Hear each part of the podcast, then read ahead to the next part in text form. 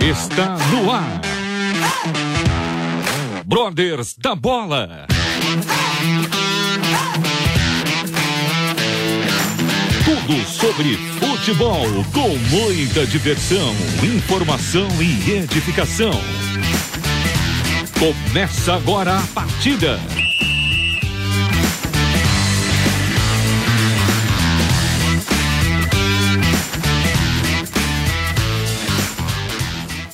Boa noite, boa noite, queridos ouvintes, ligados aqui na Transmundial. Eu sou Evandro Claudino e este é mais um Brothers da Bola no ar. Quero já dar as boas-vindas e boa noite a meus parceiros Andrew Franklin. Boa noite, mano, tudo bem? Muito boa noite, Edu, boa noite a todos. Estou muito bem. Você não tá muito bem, né? Seu tricolor aí não vai, né, meu? Não vai, não vai, mas vai, vai melhorar. Mas eu não sou o Edu, eu sou o Evandro, viu? É, Você está mas se é- confundindo só um pouquinho. É parecidíssimo, Evandro. Não, nem Não, tanto o- assim. O Edu torce mal, eu torço, pra- eu torço bem, cara. Só não estou numa boa fase, mas eu torço melhor. É isso aí. Sofre bem, né? Sofro bem. Meu amigo Marcão, Marcos Olivares, a voz de Trovão, boa noite. Tudo aí, bem Evandro, contigo? boa noite, tudo bem, tudo ótimo. Poderia até estar melhor, mas tá bom, né? Não tá tão ruim assim, né? Sua situação não é É, das melhores, tá a minha tá mais ou menos. Mas tamo bem, vamos juntos aí nessa noite. Isso aí, bora lá, bora lá. Bom, segunda-feira, 5 de setembro, semana festiva, né? Semana da comemoração aí dos 200 anos da, da independência do Brasil. Então, é uma semana muito especial aí para nossa pátria e não podemos deixar de esquecer de orar pela nossa nação, né? Mas quinta-feira o bicho vai pegar Andrew e Marcão porque quinta-feira é o dia. É o dia da independência do nosso tricolor, se Deus quiser. Olha aí, Marcão. E vamos conseguir. Que resenha é essa aí? É, tá, não tô entendendo nada. Não sei nem o que você tá falando. Então tá bom. Ô, Andrew, Fala, meu amigo. vamos. Pô, eu deixo pra você aí a, as honras da casa de apresentar o nosso convidado de hoje, convidado especialíssimo. Ah, é mais que especial, né? Até porque, antes de apresentá-lo, ele jogou no melhor, né? Em 92, foi campeão, palestra. Ele que está aqui ao meu lado, grande Ferreira. Seja muito bem-vindo, Ferreira, aqui na Brothers da Bola, na Rádio Transmundial. E estou animadíssimo aqui, tem muito conteúdo, muita resenha, muita experiência aqui, testemunho. Tenho certeza que o programa vai ser um estouro. Eu te agradeço pelo convite, Andrew. E boa noite a todos aí que tão, estão nos ouvindo. Prazer poder participar é, desse programa há muito tempo que tem já. Fiquei sabendo hoje aqui. é, essa rádio que chegou. Tá desde 1970, até falei aqui, pô, não tinha nem nascido ainda. É verdade. Tinha, tinha rádio.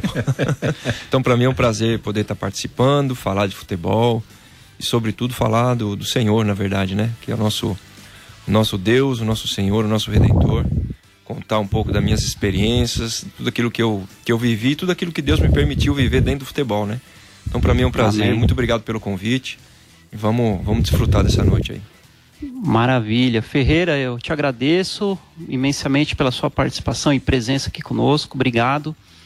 É um mês especial, Brothers da Bola. Estamos completando três anos de Rádio Transmundial, de programa, né, aqui na Rádio Transmundial, com essa missão, né, de trazer a mensagem do Evangelho através do universo do futebol, com as experiências dos atletas, dos ex-atletas, e sem dúvida nenhuma hoje vai ser um mais um bate-papo, mais um programa especial para a gente. E tenho certeza que os nossos ouvintes serão edificados, assim como nós também. Mas antes de, antes de te fazer a primeira pergunta, eu quero pedir aí para o Marcão. Marcão, reforça aí para os nossos ouvintes, para aqueles que quiserem participar conosco, mandando a sua mensagem. Qual que é o número do Zap Zap? Ah, muito bem. Olha, você que está nos ouvindo aí, todas as partes do Brasil, de fora do Brasil também, quiser participar com a gente, fazer alguma pergunta, comentar, né? Durante o programa vão acontecendo vários assuntos. Se você quiser comentar, fique à vontade. O espaço é seu, livre, aberto, democrático. Fique à vontade para participar com a gente. Vai lá no nosso WhatsApp, 11 974 181 456. Se você estiver fora do Brasil, não esquece do código do nosso país, né? Que é o 55. Então vai lá, 55 11 974 181 456 para você participar do Brothers da Bola de hoje. Maravilha. Ferreira, eu quero já lhe pedir desculpas aí, porque possivelmente o Andrew te encheu a paciência para você estar aqui conosco. Então, em nome da produção e de, de, todos aqui, eu te peço desculpas aí por qualquer inconveniência. Aí, ele é parceiro. Nada, faz tempo que ele tá me chamando já, Evandro, e é. a gente tem eu Por causa sei, das sei, datas é também, às vezes da correria, a gente não, não, não conseguiu. Mas hoje, graças a Deus, deu tudo certo para poder estar tá aqui, né? Ah, que maravilha. Então eu já vou abrir com a primeira pergunta, Ferreira. É... Queria saber de você como que surgiu aí essa sua paixão pelo futebol, né? E como, quando que você se deu conta de que você levava jeito e como que foi esse como que você foi atrás desse sonho de se tornar um jogador profissional? Bom, Evandro, eu comecei jogando futebol de salão, na verdade. Eu sou daqui da Zona Sul mesmo, sou de Santo Amaro.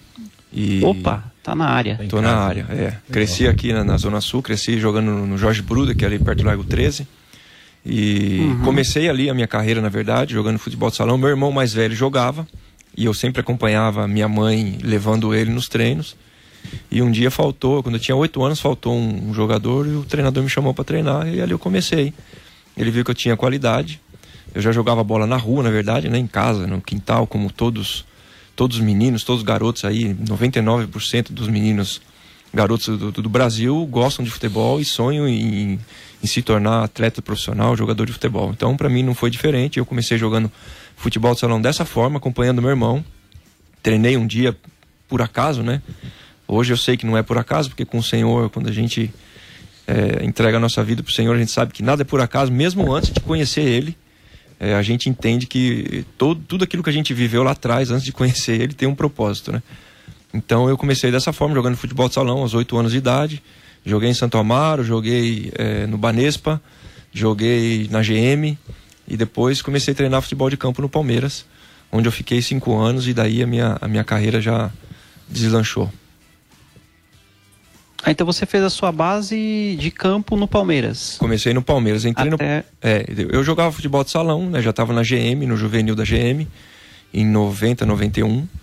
E Timaço, né, da GM. Tinha o timaço. O Fernando Diniz, eu jogava eu, o Fernando Diniz, Sandrinho, é... era um time, time muito bom. É, é... Vander também, só que o Vander já estava no profissional, a gente era juvenil ainda. Então tinha um time muito bom, a gente foi é, campeão, campeão brasileiro, tá, naquela época.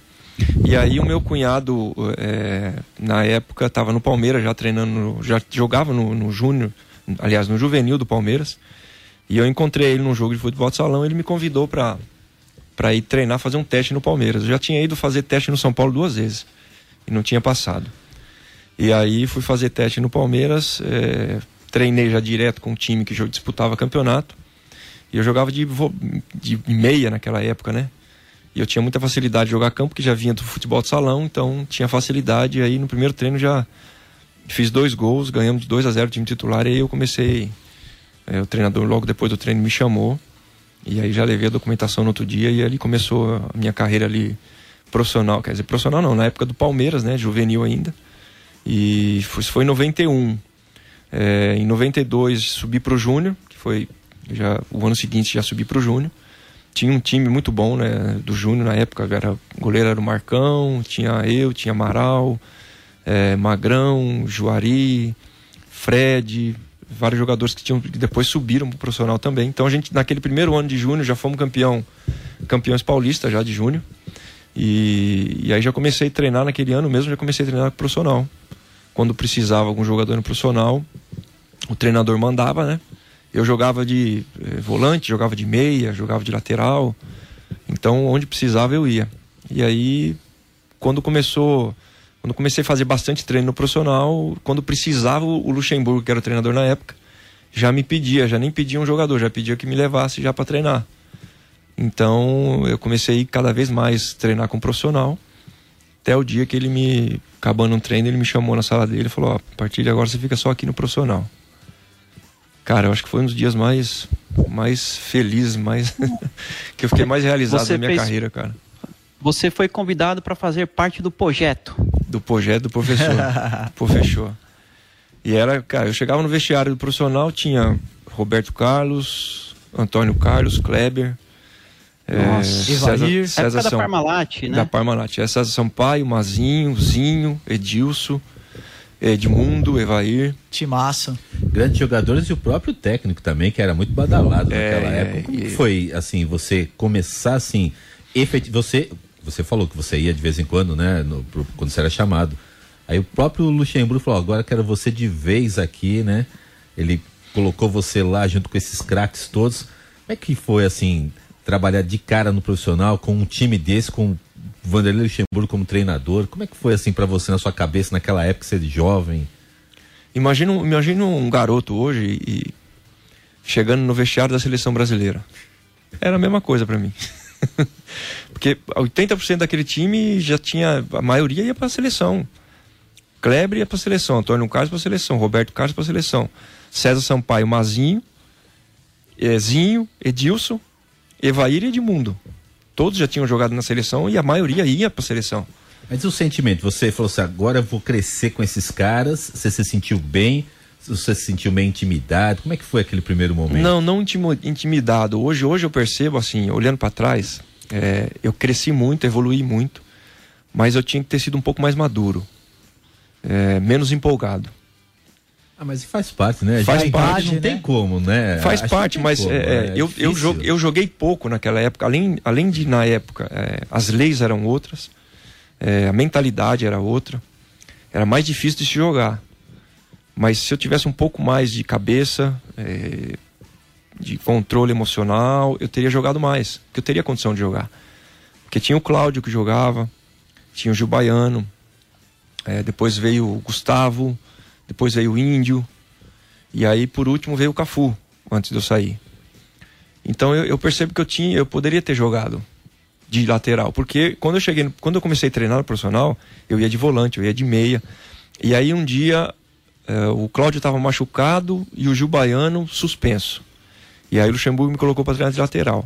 Acabou o treino, ele me chamou no, no canto e falou assim: ó, a partir de hoje vai ficar só de lateral. Falei, tá bom. Luxemburgo falando, vou falar o quê? Vou achar ruim. É, claro. Falei, então tá bom. E aí logo depois ele que ele falou pra mim, pra mim ficar só no profissional. Então eu fiz minha carreira toda de lateral direito. Mas tinha, já tinha jogado de volante, já tinha jogado de meia. E eu percebo que se eu tivesse um pouco mais de, de, de foco, um pouco mais de cabeça, menos empolgado, eu teria jogado, com certeza. Então eu tenho um pouco assim, é, não, não arrependimento, mas é, olhando para trás, é, se eu tivesse um pouco mais de cabeça, eu teria jogado muito mais no Palmeiras, mesmo sendo outra época, muito mais difícil de jogar. É, ó, vou dar um exemplo. Quando eu assinei o primeiro contrato profissional, que eles me chamaram, eu assinei junto com meu cunhado, que era goleiro, Marcelo. Ele é reserva do Marcos. Ele, o diretor chamou nós dois e falou assim, ó, é, botou o papel na mesa e falou assim, tá aqui o contrato para vocês.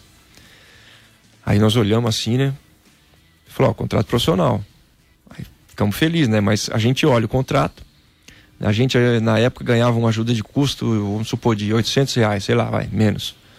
E aí o contrato era de mil reais, o salário. Eu falei, pô, e de luva não tinha nada. Tipo, mil reais de luva. Aí eu olhei pro meu cunhado, ele olhou pra mim. Aí nós falamos, senhor Dilon, a gente eu posso falar com meu pai? Ele falou, pode. Mas ele pegou o contato e falou assim, ó, vocês têm dois dias. Mas se vocês não quiserem, tem um monte de menino que quer. É complicado. Então, hoje, se fizer isso aí, hoje, Pressão, né? hoje se fizer isso aí, você perde o menino.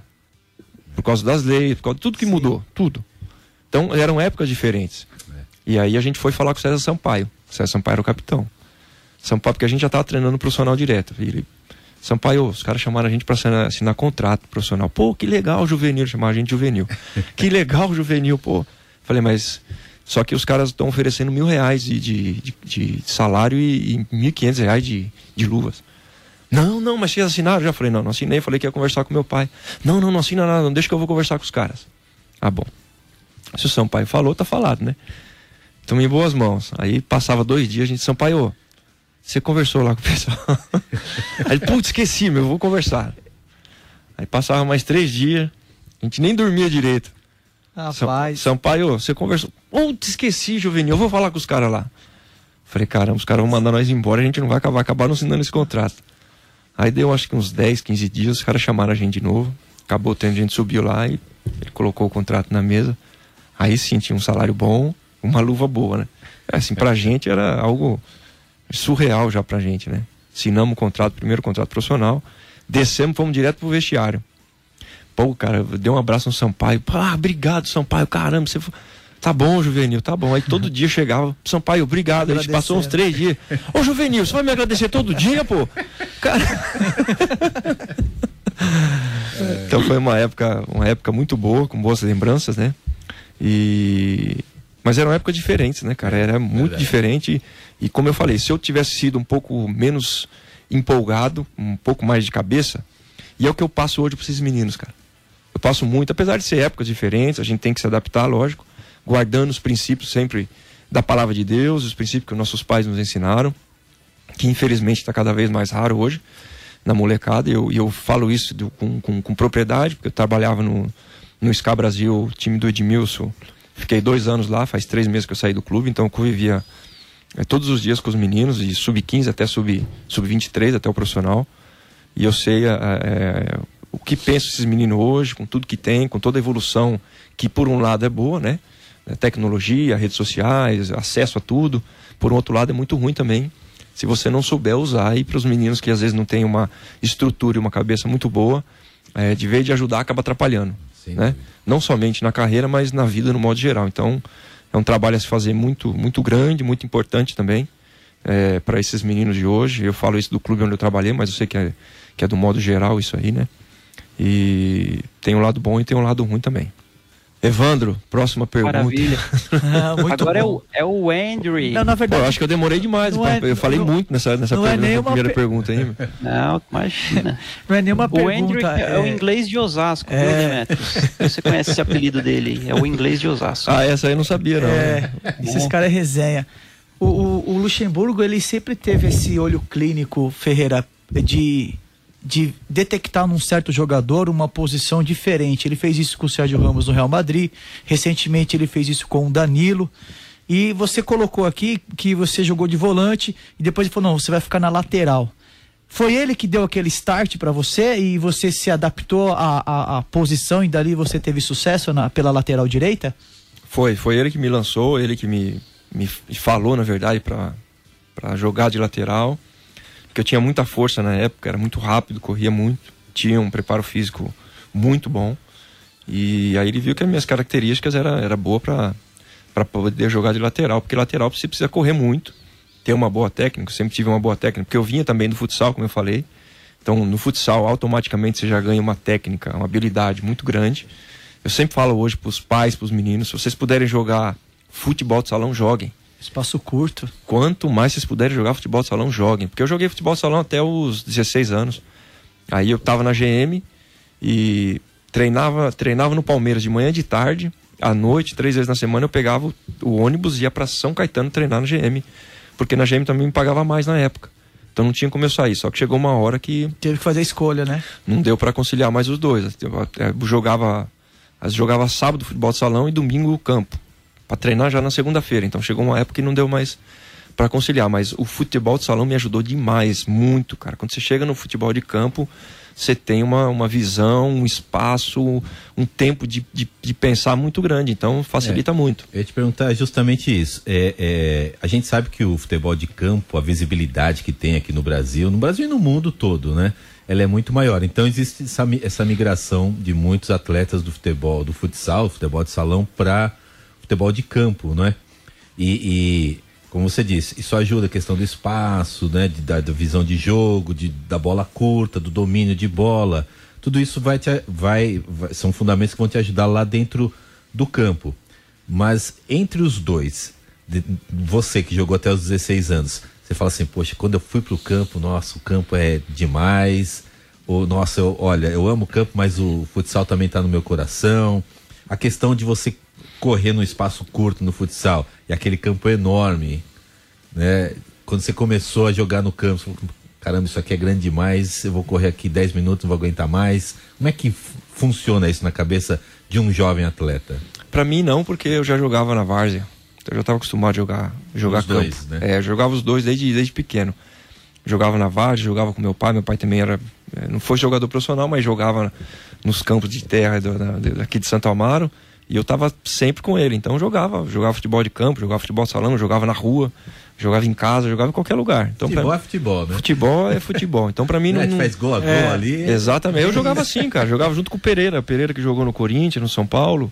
A gente, ele é de Santo Amaro também. E a gente morava eh, praticamente na mesma rua. A gente jogava, colocava dois chinelos na rua. É bem isso mesmo. É isso aí ali. mesmo. E ficava quatro pra cada lado e o É. chicote estralava. E quando ó o carro, o carro, o carro, o carro, e para aí. Joguei demais assim também. E a gente, é- e cara, isso aí, t- da queira ou não, traz uma, uma, uma experiência mesmo dentro do futebol pra gente. Jogar nos campinhos de terra, jogar na rua, jogar em qualquer lugar. Isso é muito bom. A gente vê muito, muito isso hoje na, na periferia e menos. É, é, porque tem bem menos campo de terra hoje. É. Os campos de terra estão virando sintético. Verdade. E quem joga, quem jogava no campo, joga no sintético. E o futebol de salão está cada vez menos praticado, o que não deveria acontecer.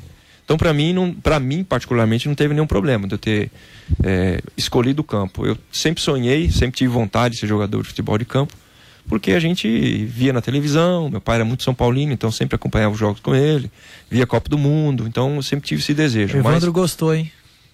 Eu sabia que seu pai era um cara inteligente, eu tinha certeza disso.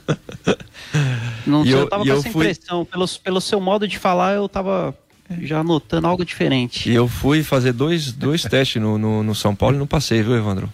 Depois, antes de entrar no Palmeiras. Ah, É, pessoal de São Paulo, Sacanagem, a visão meio curta lá. E, a- e no futebol de salão, São Paulo, cara, desde meus 9, 10 anos de idade, eh, sempre queria que eu fosse jogar lá, mas nunca deu certo de ter jogado no São Paulo. Até porque eu tinha o, jogava contra o Pavão, André Luiz, eh, Pereira, que jogava no São Paulo, e, e meus pai, o meu pai conhecia os pais dele, estava sempre junto, ele sempre queria que eu fosse lá, mas nunca deu certo. Mas Deus sabe todas as coisas, né? E aí pra mim não teve problema em relação a isso, mas é, é, eu sempre falo assim, ó, joguem futebol de salão. Porque o futebol, apesar de ter mudado muito naquela época o futebol de salão hoje, né? O futsal, o que é hoje, mudou muito em relação ao que era antigamente. Mas mesmo assim, jogando hoje ainda ajuda demais para quem para quem quer jogar campo. A molecada hoje é, é essencial, cara. Apesar que tem muito sintético hoje, a maioria dos meninos entra em escolinha de sintético, né? E não é a mesma coisa. Mas os clubes dão aquela olhadinha em pessoal que joga o futebol de salão, dão não? Não, ainda Estão buscam ainda. sempre buscando, né? Tem uns Ainda- olheiros, ainda né? Tem os olheiros ainda. Chamado né? olheiro. É, ainda buscam ainda. Você vê que a maioria dos atletas, os, os top mesmo que saíram, não saíram do futsal. É. Ronaldinho Gaúcho, Ronaldo. A maioria jogava, fu- jogou, jogou, jogou futsal. Então isso dá uma. Dá uma Neymar, né? o René- Neymar, Edmundo. dá uma reação assim, de, de, de, de pensamento muito rápido de, em relação a tudo, cara. E quando você chega no campo, pô, você tem aquele espaço todo, o tempo você fala, caramba, dá, dá, dá tempo de fazer tudo. Então é muito. é- é- ajuda demais o futsal, em todos os aspectos. Quem puder jogar futsal, joga futsal, porque é muito bom. E pra mim, na época, realmente eu tive que escolher, pra mim foi muito difícil ter escolhido, porque o Reinaldo Simões, que hoje é o, é o, é o diretor do, do- da seleção brasileira, ele era o treinador na GM. E ele não queria que eu saísse da GM, cara. Ele foi na minha casa falar com a minha mãe. Olha só. Pra mim não sair da- do futsal. Olha. Mas eu já tinha, na minha cabeça já tinha já tinha decidido já. Você tá numa oportunidade dessa de jogar no Palmeiras, né? É, também, né, cara? Eu, eu acho que se eu, talvez se eu não tivesse nessa situação do Palmeiras, eu até, até teria escolhido o futsal, mas já tava já treinando já no, no profissional do, do Então, Palmeiras, aí- aí- é, e não tem, não dá, não dá não, concorrer, é, né, cara? Não tem como. Ô, ô, Ferreira, mas e aí depois do Palmeiras, pra onde você foi, né? Como que, como que foi a sequência da sua carreira? Eu sei que você teve uma passagem pela Europa, né? Isso, Também. antes, quando eu saí do Palmeiras, o, o Edivar Simões, que trabalhava na Parmalat. O Edivar Simões era do basquete, não sei se vocês lembram dele. E aí ele, ele trabalhava na Parmalat. Ele saiu da Parmalat e a, Tran, a TAM contratou ele. E a TAM, naquela época, estava no São Paulo e no Atlético Mineiro e no 15 de Piracicaba. E aí ele veio conversar comigo falou: Ó, tô indo pra TAM e eu vou conversar com o Palmeiras para comprar o seu passe. Que eu quero levar você primeiro para o 15, depois eu te levo para São Paulo ou para o Atlético Mineiro. Falei, bom, é, tá bom, beleza, vamos que vamos. E aí, na época, o, o treinador do, do, aspirante, que eu jogava muito no aspirante do Palmeiras, era o Márcio Araújo. Ele falou, Ferreira, não sai, porque daqui a um tempo eu vou assumir o profissional e você vai jogar comigo no profissional. Eu falei, Márcio, é, eu, eu até, até entendo, mas como eu ficava muito ali treinando, treinando e jogava pouco, às vezes trocava o treinador e os treinadores que vinham colocavam o Flávio Conceição, por exemplo, de lateral e não me colocavam para jogar. O lateral de origem ainda. O lateral de origem, né? E às vezes colocavam um outro lateral. Tudo bem que a concorrência na época era, era grande também, né? Mas é, jogava muito pouco. E eu queria começar a jogar, ter uma. fazer a minha história, né? Ter a minha história. E aí, cara, depois de muita conversa, muita insistência, eu acabei, acabei aceitando. Aí a TAM comprou o meu passe. Eu fui pro 15 de Piracicaba. E a intenção dele era me levar para um desses dois times aí. Acabei ficando no 15 de Piracicaba três anos e meio. Foi uma, muito bom lá, porque a TAM. Cara, eu só, eu só comprava carne. Boa. Os cara, eu só comprava carne. Os caras davam tudo. Até cesta básica com presunto, com tudo. Beleza, hein? Uma estrutura assim, não e era... jogando, né? E jogando. A gente foi campeão brasileiro. Uma cidade, uma cidade boa também, né? Muito boa. Muito boa. Excelente. Minha, minha esposa fazia faculdade. A gente casou na época e, em 95. Eu fui pro, pro, pro 15 em 95, a gente casou. E aí ela também era da, de Santo Amaro, aí ela começou a fazer faculdade lá, na Unip, então é, nosso tempo lá foi muito bom. Foi ótimo. Aí fomos campeão da Série C, o Vadão, que era treinador. Vadão. E depois disputei dois, três paulistas lá também. É, fui pro Guarani em 97. E fiquei um ano e meio no Guarani, que também tinha um time muito bom. O Vadão também foi para lá logo depois. E aí em 98 eu fui, fui pra França. Onde Nancy, fiquei... né? Hã? Nancy. Qual foi Foi no, no Nancy. Nancy. Nancy, é. é. Nancy da França. Cara, foi assim, é, algo preparado por Deus mesmo. Não tem. É, os caras vieram te, te, ver jogar, tinha algum. Não, foi Deus. Da forma que aconteceu, foi Deus. Eu tava no Guarani, tava três meses sem receber no Guarani, isso, 90 e, 98 já. Tá três meses sem receber no Guarani. Os caras da imobiliária ligavam todo dia para mim, falaram, ó, tem que pagar o aluguel, você sai do apartamento. Os caras que pagavam, né? Era o Betuzino na época. Aí é duro. Três meses de salário atrasado, sem dinheiro para pôr gasolina no carro. Tive que pedir dinheiro emprestado pro meu tio. E, e aí apareceu essa... Essas coisas muita gente não sabe, né? Que o jogador é, passa. É, né? Não, profissional noção, em cara. grandes clubes. Só né? vê a glória, né? Mas não sabe É, o que já passou. E em grandes clubes, né? Porque Sim, o Guarani até- é um clube que foi sim, campeão brasileiro, sim. todo mundo É, conhece, né? é. Não é qualquer clube. Né? Não, e tinha um time, um time muito bom na época, cara. O time era eu, Marinho, Sorley, Rubens Cardoso. Rubens Cardoso. Tinha o Rubem Júnior ainda, que era o reserva. É, Luiz Cardoso já passou aqui com a gente. É. Tinha Carlinhos, que era volante que jogou no Santos. Paulo Isidoro, Jean Carlo, que eu tinha jogado com eles no Palmeiras. Dinei, Almir e Barata. Então, mano. Timão, Timão. Almir que jogou no Santos. Então, era um time muito bom, cara. E estava três meses sem salário, com salário atrasado.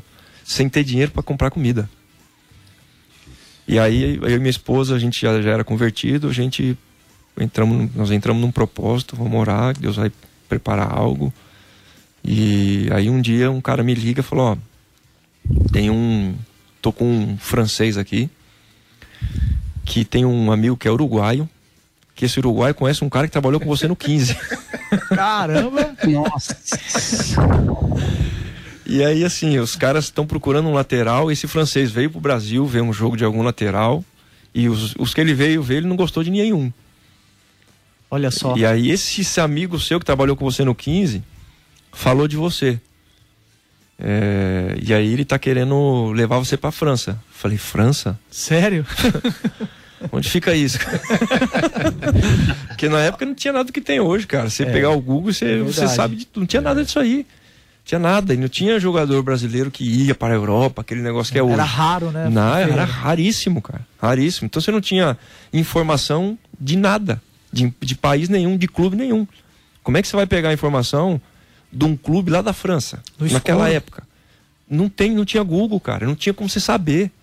Não tinha onde você pegar a informação. Eu falei, França, cara? Falei, ah, vamos, vamos ver, vamos ver. Aí no outro dia o cara me liga de novo. Fala, Ferreira, os caras querem te levar. Porque o cara falou muito bem de você. Falei, cara, mas ele já me viu jogar? Ele falou, não. Caramba. Dá mas, os, confiança. mas os que ele viu, ele não gostou, não. Aí falei, cara, é, vamos fazer assim. É, eu tinha um procurador na época, né? Eu vou falar com o meu procurador e a gente vai conversando, beleza. E aí o procurador ligou pra ele, aí ele descobriu que os caras queriam me levar pro Uruguai pra mim fazer treinar num clube lá, pra eles me verem jogar, pra ver se me levava pra França. Aí o meu procurador, não, não, não, não, não, não. Você quer que ele vá para França? Ele vai para França. Direto para França. Não, mas assim não dá, tem que passar. Não, então não vai. Então nessas conversas assim, cara, ficou duas semanas de conversa. Até o dia que o cara ligou e falou, ó, pô, você tá pensando que você é o Cafu? O cara falou pra mim, falou, cara, você tá pensando que você é o Cafu? Olha, Eu falei, cara, eu não sou o Cafu não, mas sabe o que você faz? Então vai lá falar com o Cafu e leva ele. Desliguei o telefone na cara dele. E aí falei pra minha esposa, era uma sexta-feira. Falei pra minha esposa assim, a gente não vai mais. Nós não vamos mais. Mas nem que eles liguem amanhã e, e, e, e dê tudo aquilo que a gente quer. A gente não vai mais. Porque aí eu pedi, falei, ó, eu vou para ir pra França direto pro clube, assinar um contrato e aí jogar. E o meu procurador tem que ir comigo. Depois de duas semanas conversando, a gente, os caras não queria não queria nada, então eu falei, não quero. Se tiver isso aqui, aí quando, eu- quando o cara falou isso pra mim, na sexta-feira à noite, eu falei pra minha esposa, a gente não vai mais. Tá decidido. Ah, tá bom. Aí dormimos. No outro dia era seis horas da manhã, o telefone toca. ele olhou. acorda assustado. seis horas. O cara falou, ó, tô aqui com o francês aqui, ele, ele, ele falou que vai dar tudo que você pediu. Putz! Aí eu olhei pra minha esposa assim, falei, o francês vai dar tudo que a gente pediu, e agora? vamos, vamos. Ela falou, ah, então eu não sei. Falei, então vai. Falou, vai até lá e vê como é que é. Falei, então tá bom, então a gente vai. E aí fui pra França. Meu procurador foi comigo, cara, chegamos lá. Os caras é, levou a gente pro hotel tal, e aí o, o, o cara veio, veio no meu quarto e trouxe roupa de treino. Aí meu procurador, o que, que é isso aí? Falou, não, é pra ele treinar. Ele falou, não, não vai treinar não. Vai assinar o contrato. Quando que ele vai assinar o contrato? Não, mas tem que treinar antes. Falou, não vai treinar. Nós falamos lá no Brasil. Se precisar, a gente pega o avião amanhã, a gente vai embora. Ele não vai treinar, ele vai assinar o contrato. Se ele não assinar o contrato, ele não treina. Ele nem põe a roupa do time. Cara, esse cara entrou no quarto, francês. Xingando, cara, mas xingando, batendo, chutando a porta, falando, falando um monte de coisa, a gente não entendia nada. Tá, pode xingando, falar, a né? gente sabia que ele tava xingando. Vermelho, mas xingando. blá, blá, blá. Aí o tradutor falando pra ele, calma, calma, calma. Aí o, o meu procurador falou, o que que tá falando? Ele falou, não, ele tá falando que ele tem que treinar, pelo menos treinar hoje. Aí o procurador falou assim, ó, fala pra ele ficar calminho, não adianta ele ficar nervoso que ele não vai treinar. Se ele não assinar o contrato. Cara, os caras saíram firme, né? xingando Doido. no quarto, xingando, xingando, xingando. Resumindo, no outro dia, é, os caras batem no quarto e falam, ó, tem que ir lá pra série do clube, assinar o contrato. Olha só. Aí fui assinar o contrato. Cara, eu assinei o contrato, os ca- a cara dos caras, meu. Tudo cara de bravo, velho. Cara bravo já. Sabe quando você contrata o jogador? Falou, caramba, não era pra contratar. Aí assinei o contrato, um ano, empréstimo. Meu passe ainda era da TAM. Cara, deu quatro meses, os caras me chamaram pra, pra comprar meu passe. Olha só. Tá vendo? Quatro meses. Persistência. E aí eu comecei a jogar de titular já direto. Lógico, a adaptação foi, foi muito difícil. Foi muito difícil, cara, muito. A Muito cultura, difícil, a alimentação, muito. Tudo. a língua. É, não é outro país, é outro mundo. Não é outro país, é outro Tudo mundo. Você não, você não, não, né? tudo, cara. Sabe aqueles filmes que você cai, o cara, o- 50 anos pra frente, ele cai num lugar que ele não sabe. É, é a mesma coisa, cara. Você cai num país onde você não fala a língua, você não sabe uma palavra. As pessoas é, comem diferente, joga futebol diferente, fala diferente, tem costume diferente. Você tá em outro, em outro planeta, cara. É outra coisa. Eu, durante um mês, não teve um dia que eu não tive vontade de pegar minha mala e ir embora. É bem isso mesmo. Até porque minha esposa não foi comigo no começo. Ela ficou no Brasil depois que ela foi. Então, é, eu falava, Senhor, cara, o que, que eu tô fazendo aqui? Tô querendo ir embora. Porque aí eu acabava o treino, eu ia treinar, não conversava com ninguém. Os caras falavam e não entendia nada. E francês não é igual brasileiro. É. Não é igual brasileiro, que recebe se bem. esforça, né, pra te ajudar, Na, aqui, né? pelo seco, contrário, né? os caras olham torto. Então você tá num lugar que você não sabe a língua, você não sabe o que os caras estão falando. Você vai pro hotel depois, você não sabe o que pedir para comer. Tudo que tem, você não tá acostumado a comer. Totalmente diferente. Cara, teve uma vez que me deu uma. Começou a me dar uma dor no, no estômago aqui. Eu falei, cara, me deu uma dor no estômago. Tava sozinho no hotel. Aí foi aumentando a dor, aumentando, aumentando, aumentando. Eu liguei pra, pra, tra- pra moça que fazia a tradução, uma portuguesa, né? Eu falei, ó, tô passando mal, tô com uma dor no estômago aqui, não sei o que é. E aí tava já começando a esfriar, já tava na época do frio. E eu abri a janela do hotel, aquele vento gelado e eu suando frio, cara. Aí não tava aguentando de dor, começou a doer, doer, doer, doer. E aí depois que me falaram que era pedra no rim. Aí ela veio, chamou uma ambulância, os caras me levaram pro hospital. Só que aí eu fiz um monte de exame e não apareceu nada, nem pedra no rim, nem nada. Foi uma crise que me deu mesmo de, de dor, de pedra, eu acho que foi pedra no rim, porque depois eu tive essa crise de novo e a dor era igual. Então, é, não sei se também era, era preocupação, sei lá o que que era. É, junta tudo, né? É, na junto um verdade, monte de né? coisa, cara, um monte de coisa. E aí preocupação com, com família, longe da família, porque, cara, não tinha telefone que você pegar o telefone hoje aqui, liga, pra, faz uma ligação É, de vídeo e fala com, com o Brasil. Não tinha. Qualquer hora, né? Não, cara, meu, meu cunhado mora nos Estados Unidos, a gente fala com ele todo dia. Pra, pra mim, pra minha esposa, o que mais faltou isso naquela época Foi comunicação. foi ver a família, ver meu pai, ver minha mãe, ver meu- minhas irmãs, meus, a família, no modo geral. Não tinha nada do que tem hoje. Você liga a televisão, você não vê um canal brasileiro na época, cara. Você não tinha nada.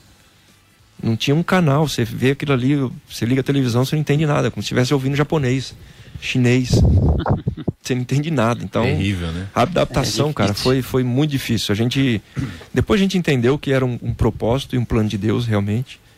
E foi isso que Amém. nos sustentou. Foi. eh, a gente já conheceu o Senhor, porque até porque Deus já sabe, né? Que se eu tivesse ido solteiro ou sem conhecer o Senhor, eu não teria ficado. Não teria ficado. Porque a gente fica eh, sempre com aquele. Apesar de estar sofrendo muito, será que é a vontade do Senhor eu voltar? Ou será que eu fico? Então a gente não pode tomar decisão sozinho. A gente pergunta pro Senhor, Senhor, volto ou não volto? Fico ou não fico? E depois a gente teve provas assim da, da, parte de Deus que realmente era tempo da gente ter ficado lá. Até o dia que a gente depois, eu fiquei dois anos nesse time no Nancy, o Bastia, que é uma ilha na Córcega, que é a Córcega, que é entre a França e a Itália. Esse time me comprou, que é um time da primeira divisão também. Me comprou do Nancy e eu assinei um outro contrato de quatro anos.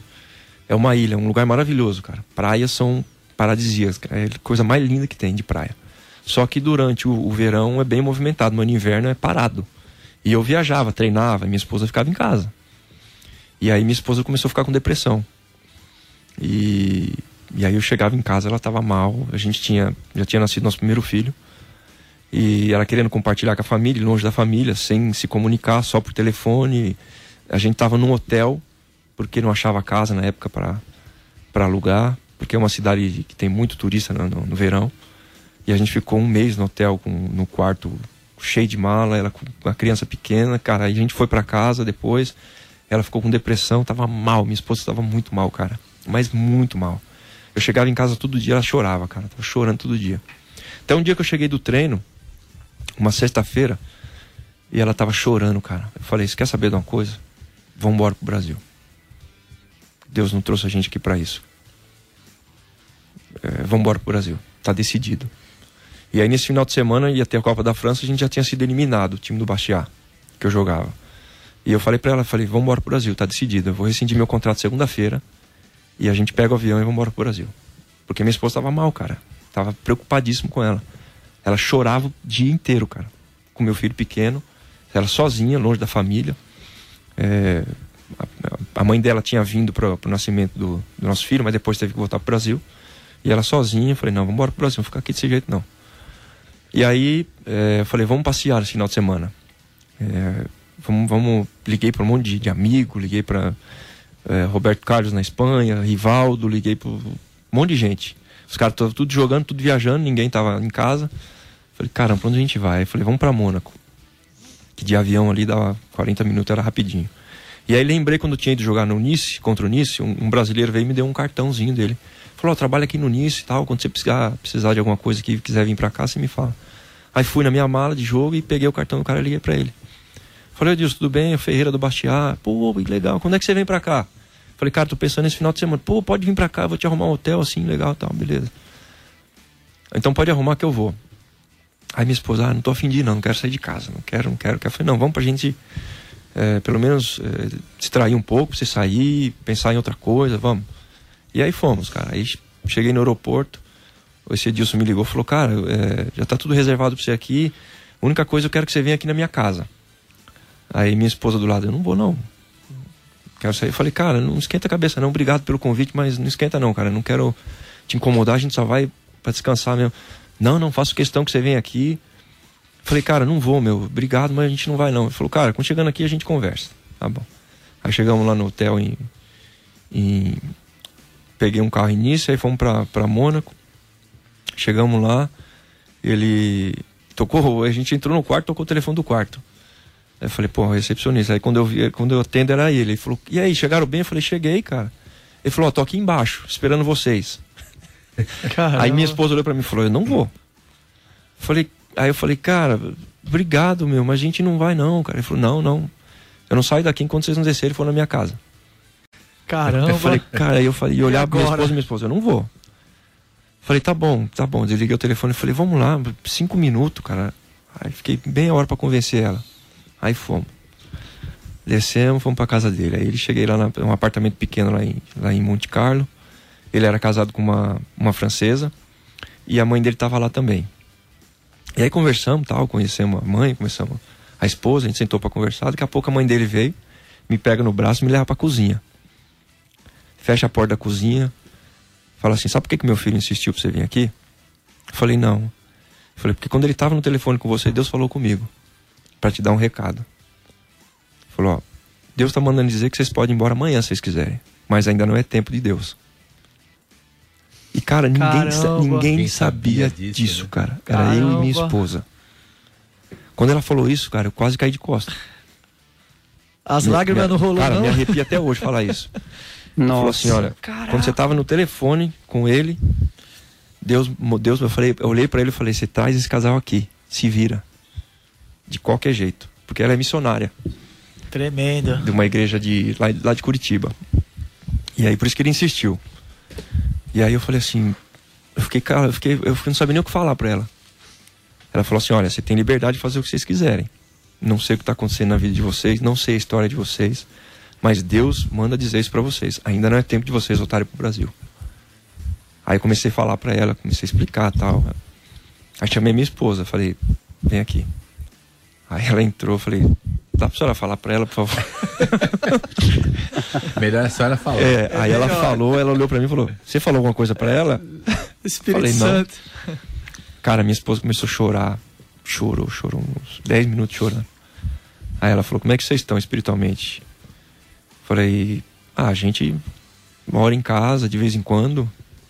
É, vocês não estão congregando em nenhuma igreja? Falei: Não, porque a gente, na verdade, quando a gente veio, a gente visitou uma igreja, mas a gente não entendia nada. Então a gente não foi mais. E era totalmente diferente. A igreja, a igreja lá na França naquela época, nós somos numa. É que era bem, bem, bem antiga, sabe? E aí não foi mais. Falou, olha, procura uma igreja para vocês congregarem. Eu falei, não, já procurei, mas não, não, achei. Sabe quando você procura sem querer achar? Depois eu fui procurar, a igreja era do lado do estádio. Passava todo dia na frente. Nem sabia, né? Nem sabia. Mas a partir daquele momento que ela falou aquilo, minha esposa, é, essa moça conversou com a gente, a gente decidiu ficar. A gente decidiu, falou, então, se não é da vontade do Senhor, a gente fica. Ela falou, mas é, Deus quando dá uma revelação, ele já dá o livramento, ele já está dando livramento para vocês, mas procure uma igreja, procure congregar, congregar. E aí a gente procurou a igreja, começou a frequentar essa igreja. É, a igreja era literalmente do lado do estádio. De dentro da igreja, da janela, você via o campo. Caramba. Eu passava em frente àquela igreja e nunca, nunca tinha visto é aquela igreja. E aí eu fui treinar no outro dia, acabou o treino, e fui lá na igreja. Era meio de meio, mais ou menos. Tomei banho e fui lá. E aí tava fechado, peguei o telefone, que tava numa placa lá na frente da igreja, e liguei. Aí o pastor atendeu, falei, oh, tudo bem, boa tarde, aqui tá falando, é o Ferreira, é, eu sou daqui de... Aí ele, Ferreira jogador? Falei, é, ele falou, pô, que prazer, cara, que legal, tal. Eu falei, não, eu queria saber quando tem culto. Aí ele falou o dia do culto tal. Cara, mas ficou numa alegria. O pastor ficou numa alegria, cara. Aí começamos a frequentar a igreja, nossa vida mudou. Nossa vida foi transformada, cara. Deus preparou uma outra casa, num outro lugar pra gente. A gente começou a congregar, fez realmente uma família. Então nossa vida a partir daquilo ali mudou. Então foi realmente por isso que eu falo que tinha um propósito de Deus. Porque se fosse pela nossa força, a gente não teria ficado. Não teria ficado mesmo. Mas Deus, Deus nos deu é, é, o sustento, Deus nos ajudou, Deus na hora que a gente decidiu, ele, cara, de uma forma sobrenatural, aquela mulher não sabia de nada, cara. Deus usou ela de uma forma assim, é, milagrosamente para falar com a gente, de uma forma assim. Quando você tem essas experiências, cara, você, você fala, eita Deus, é, é isso aí. Esse é o nosso Deus. Tremendo. Marca para sempre. É, é marca muito, cara. Marca muito. E aí, oh. depois, só, só, só acabando, depois, depois eu fiquei sabendo por que, que esse pastor ficou daquele jeito. Esse pastor, ele estava nessa igreja em Bastiat, ele tinha vindo de uma igreja de 800 membros na, de Paris. Fazia dois meses que ele estava em Baixá. E ele. A igreja era pequena. E ele estava desanimado. Ele falou: Feira, eu estava assim, cara. Numa situação. Eu falei para Deus naquele dia de manhã. Falei: Senhor, se eu não fizer alguma coisa hoje, eu vou pegar minhas malas e vou embora agora à tarde. E aí, quando deu meio-dia, você ligou para mim. Aquilo ali foi uma resposta de Deus para mim. Caramba! Deus tremendo, trabalhando com cara, várias vidas tremendo, ao mesmo é. tempo, né? E ele falou assim: aquela ligação sua para mim foi a resposta que Deus deu para mim, para mim ficar ali, cara. Foi algo sobre, por isso que eu fiquei daquele jeito. Falei: "Ah, entendi". Falei: "Olha Deus como Deus trabalha, cara". É. Deus é, é, tremendo, cara. A gente não tem noção do que Deus do, do que Deus faz, do que Deus pode fazer. Sensacional. Marcão, diga. Nós precisamos parar ou Precisamos fazer um intervalinho, conseguir. três minutos, e depois a gente volta para encerrar. Mais cinco minutos. Tá bom. Pode então ser? vamos dar uma breve pausa e já já voltamos com mais falando demais aí, vocês me avisam, hein? Ah, ok, estamos aqui para isso, para resenha. Vamos lá, a gente volta já já.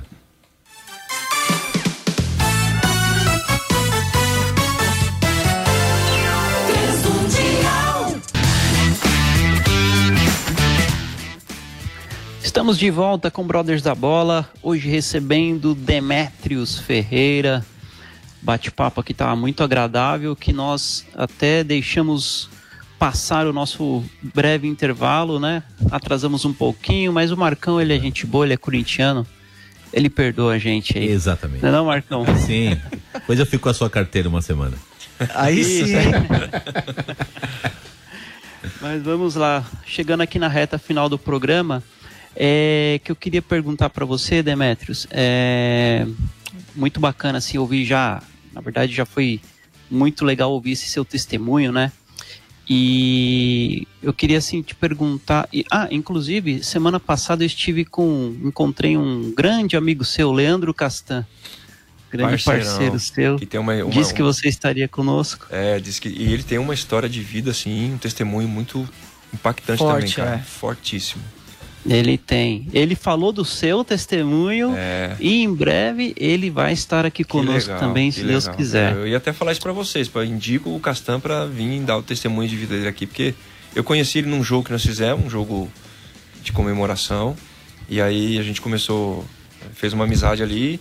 Ele me chamou para ir num, num é, me chamou para ir na casa dele na que teve uma, tava falando ali é, uma célula na casa dele. E aí eu dei, eu dei o meu testemunho lá, cara. E ele falou, meu, cara, que testemunho de vida, assim. É, é, porque as pessoas. Acho que a gente for jogador, a gente. É super-homem. É super-homem é. E, e é tudo de bom, cara. Ainda mais com o Senhor. Quando a gente tem o Senhor, entrega a nossa vida pro Senhor. É, Deus é que comanda tudo, cara. Deus é que controla é tudo e a gente não, não, a gente só administra. Então aí ele ficou impactado também, eu também depois fiquei impactado também pelo, pelo testemunho de vida dele. E é, cara, vocês vão, vocês vão ouvir aí quando ele vier aqui, vai ser impactante também. Se Deus quiser, com certeza. E o que eu queria te perguntar, como você conheceu o Evangelho, né? Como foi esse... Você conheceu através do meio do futebol mesmo? Ou você já, já tinha... já era convertido de, por, por de lar mesmo, pela sua família? Como que foi esse processo na sua vida? Não, não, não era convertido da, família, não. Não tinha ninguém que fosse convertido na minha família. É, comecei a ouvir o evangelho através do meu cunhado, que começou aí na igreja. Depois no Palmeiras, no juvenil, o Magrão, que era o centroavante, que já era convertido na época, fazia algumas reuniões no, nas concentrações, sempre me chamava. Eu falava, Magrão, isso não é pra mim não. Isso aí não dá pra mim não. Negócio de, de, Normal. de religião não é pra mim não. Nem- não conta comigo pra sair não.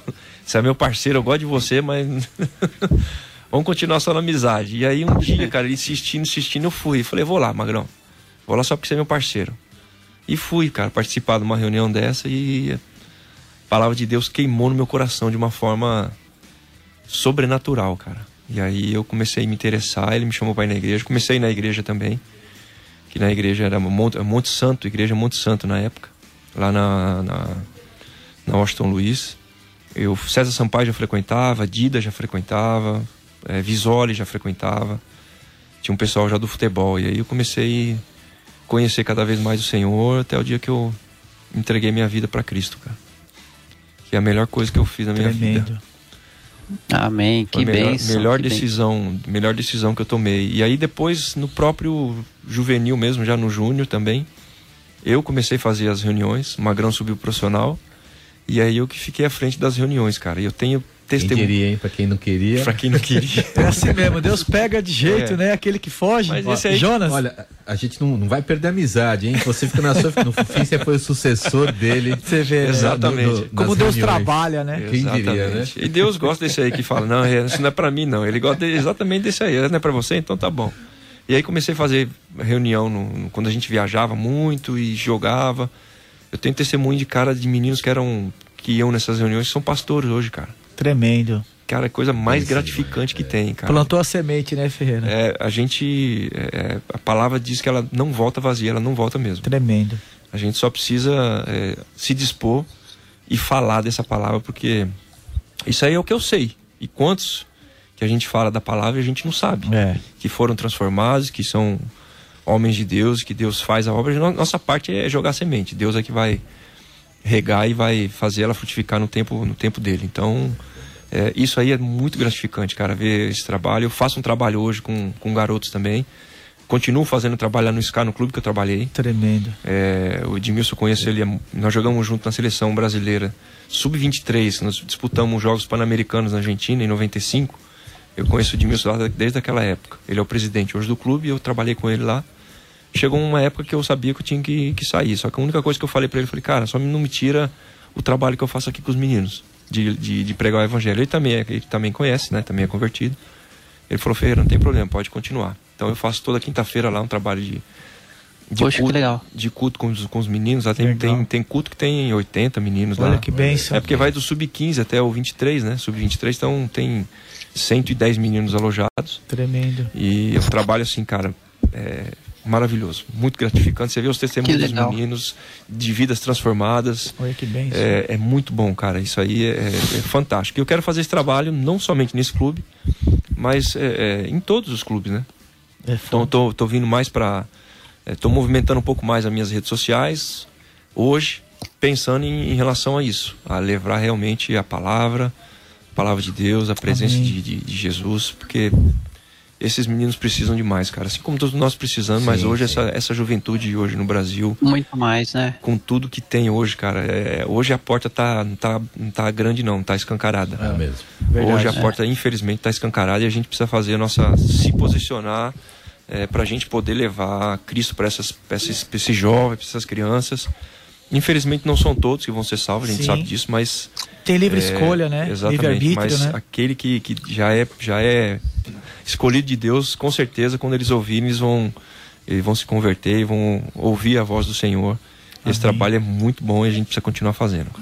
Que bacana. Ferreira, nós vamos. é, depois nós vamos enviar para você os nossos livros devocionais, presente diário, para você presentear toda essa garotada aí na- nas suas Ótimo. reuniões. Show. Em breve vai estar saindo aí uma nova nova fornada aí de, de devocionais aí, Brothers da Bola. Então, são os nossos devocionais com a temática de futebol, com uma mensagem específica, né, de, de futebol também. Uhum. Então a gente vai. Depois a gente combina com o Andrew para te entregar, que vai ser. Com certeza vai ser benção aí para esse, Show de bola. Para esse seu trabalho. Viu? É muito bem-vindo, porque eu levo. Eu, eu, eu, agora estou visitando bastante escolinha, é, é, escola de futebol, projeto social. Legal. E realmente com o intuito de, assim, falar um pouco da minha vida, mas, sobretudo, levar aquilo que Deus fez na minha vida, né? A transformação Isso. que Deus trouxe para mim. Levar para esses meninos e, aí.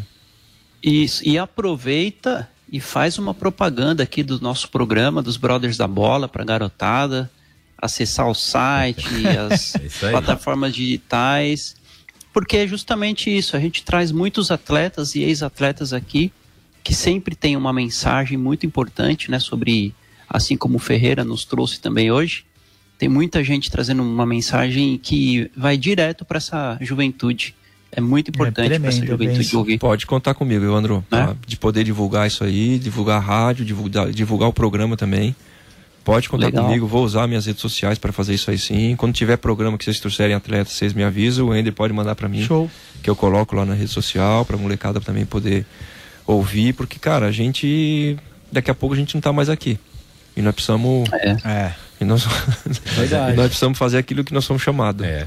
é. Exatamente. Fazer amigos eternos, né? Exatamente. Exatamente. Então pode contar, pode contar comigo para isso sim, com certeza. Vamos fazer uma parceria Puxa, boa legal. aí pra gente levar. Vamos sim. Levar o reino de Deus aí para o máximo de pessoas possível. Vamos sim. O Andrew, depois o Andrew vai preparar o, o contrato, vai assinar o contrato aí com o Ferreira para fazer parte aqui da. O homem é caro, time. hein? É ah, nada. então, mas. Tô brincando, pô. Tem que ter luvas, tem que ter certinho. O negócio tem que ser é, certinho, viu? Tem. Eu sei o que Marcão eu posso aí, garantir uma coisa, o homem é de Deus. Evandro, o Marcão, o Marcão é o homem do dinheiro aqui ou não? Ele é o homem do dinheiro porque ele é corintiano. É, então, corintiano tem dinheiro. Meu Deus. Um eu não sei como, mas o dinheiro aparece. mas brincadeiras à parte, Ferreira, quero te agradecer imensamente, viu? Muitíssimo obrigado, meu irmão, por ter participado aqui conosco. Obrigado por ter ido ao, aos estúdios da Rádio Transmundial. E bem-vindo, portas abertas para ti. E é isso aí, é realmente como nós falamos, é, temos que trabalhar juntos para a propagação do evangelho, divulgação do reino de Deus, da palavra, principalmente para para garotada, para todos que são amantes do futebol, do esporte, né? E que a gente possa usar esse esse esse nosso canal, esse nosso meio do esporte para levar essa mensagem de, de, de esperança, né? E de, de vida, né?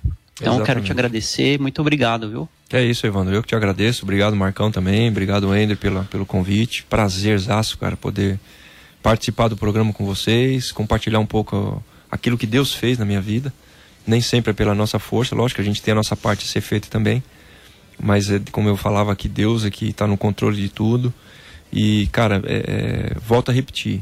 Eu joguei profissional, convivi com grandes jogadores, joguei com grandes jogadores é, aqui no Brasil, na Europa também, joguei com grandes.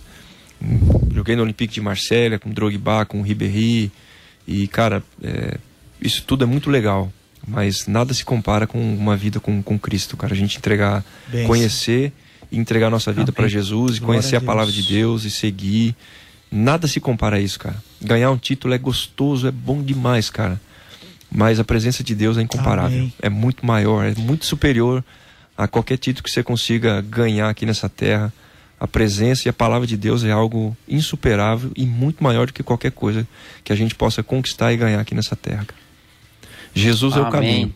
Amém. Obrigado a vocês aí, viu? Pode contar comigo, porque vocês precisarem aí. Estou à disposição para poder ajudar e participar e compartilhar com vocês o que for preciso aí. Poxa, que bênção. Show de bola, Ferreira. Obrigado, viu? Andrew, meu parceiro, um abraço, boa abraço, noite. Abraço, Evandro, abraço a todos, obrigado. Obrigado, Ferreira, obrigado a todos que estavam na audiência aqui do, do Brothers da Bola, Rádio Transmundial. Agora você vai ficar com a programação local. Tamo junto, galera. É isso aí. Marcão, boa noite, valeu, meu parceiro. Eu que agradeço mais uma vez. Olha só, Evandro, só agradecendo aqui ao Vitor Hernandes, está lá no Panamá, já viveu no Brasil, está curtindo a Transmundial. E, e, e, mandando um abraço aqui para os brothers da bola. Joia. Tem também o, Gumercindo de Penápolis, interior paulista, Jário de São Paulo, capital, também está conosco. E tem aqui uma participação do Ricardo Henrique, lá o DDD 84, tá lá no norte e nordeste do Brasil acompanhando abraço a gente. a todos. São os nossos ouvintes, oh, alguns abraço. dos nossos ouvintes ligados conosco. Então é isso, oh, obrigado maravilha. a todos. Obrigado e até a próxima Até. semana, se Deus quiser. Valeu.